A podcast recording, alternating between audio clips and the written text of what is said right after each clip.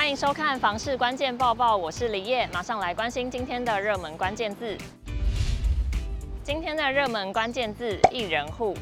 一个房子里面只有一个人的户籍，只有一个人住在里面，这样子的现象被称为独活。根据统计，全台一人加户的独活现象大爆发。正兴不动产估价师联合事务所依据全国人口资料库统计地图，会诊台湾总人口数，发现从民国一百零九年开始，已连三年负成长，但家户数却持续增加，一百一十年更突破九百万户。值得关注的是，台湾一百零五年到一百一十一年的家户数结构变化，近七年一人家户数成长约四十七万户，而五人以上家户则由一百二十四万户降至一百零五万户，锐减近二十万户，可以明显看出家庭结构改变。振兴不动产估价师联合事务所分析。早期常见三代同堂，随着社会变迁，逐渐转为小家庭形式。更于多方因素影响下，例如婆媳问题、多元成家、单亲教养等，因应居住形态转变，也影响未来建商推案方向及中古屋市场买卖规划。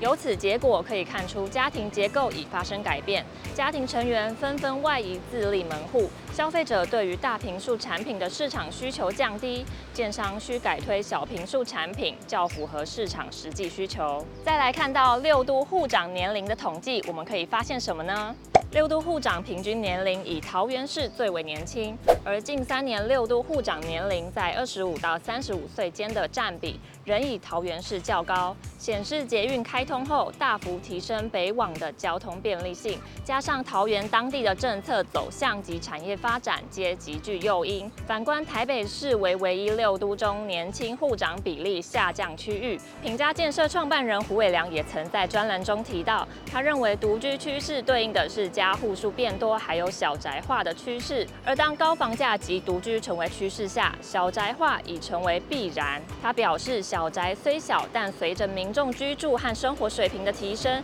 建筑规格也会跟着提高。这也将使新的建筑物有别于从前，将是建筑物的新世代。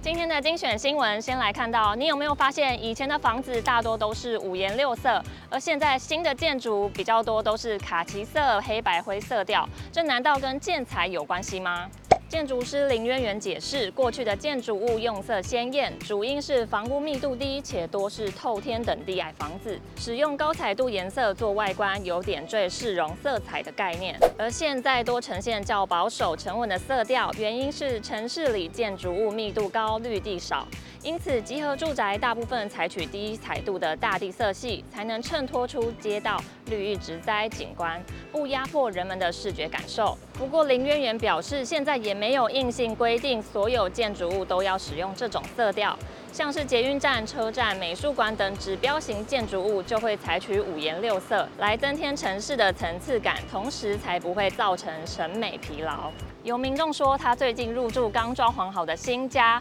随着最近气温越来越高，新家的味道也越来越浓。除了觉得头晕不舒服之外，手脚也陆续出现了红疹。住宅消保会顾问吴雄义表示，这种情况很有可能是受到甲醛危害，出现症状建议先到皮肤科看诊。针对建材含甲醛，台湾有绿建材标章，标榜低甲醛，但要注意的是，低甲醛并不是没有甲醛，而且除了橱柜、平板木材、木地板，加上涂料、接着剂，都藏有隐形杀手甲醛的踪迹。众多材质加上家具，还有软装类的窗帘、布置类的小物，都含有甲醛。加成效果之下，室内甲醛或苯类有可能超标，浓度过高的时候，闻起来有刺鼻感。吴雄义表示，装修建材潜藏甲醛危机，释放期长达三到十五年才能逸散。除了居家通风循环除甲醛之外，最好的方式就是除甲醛。坊间很多除甲醛的方法，要特别注意的是，因厂商良莠不齐，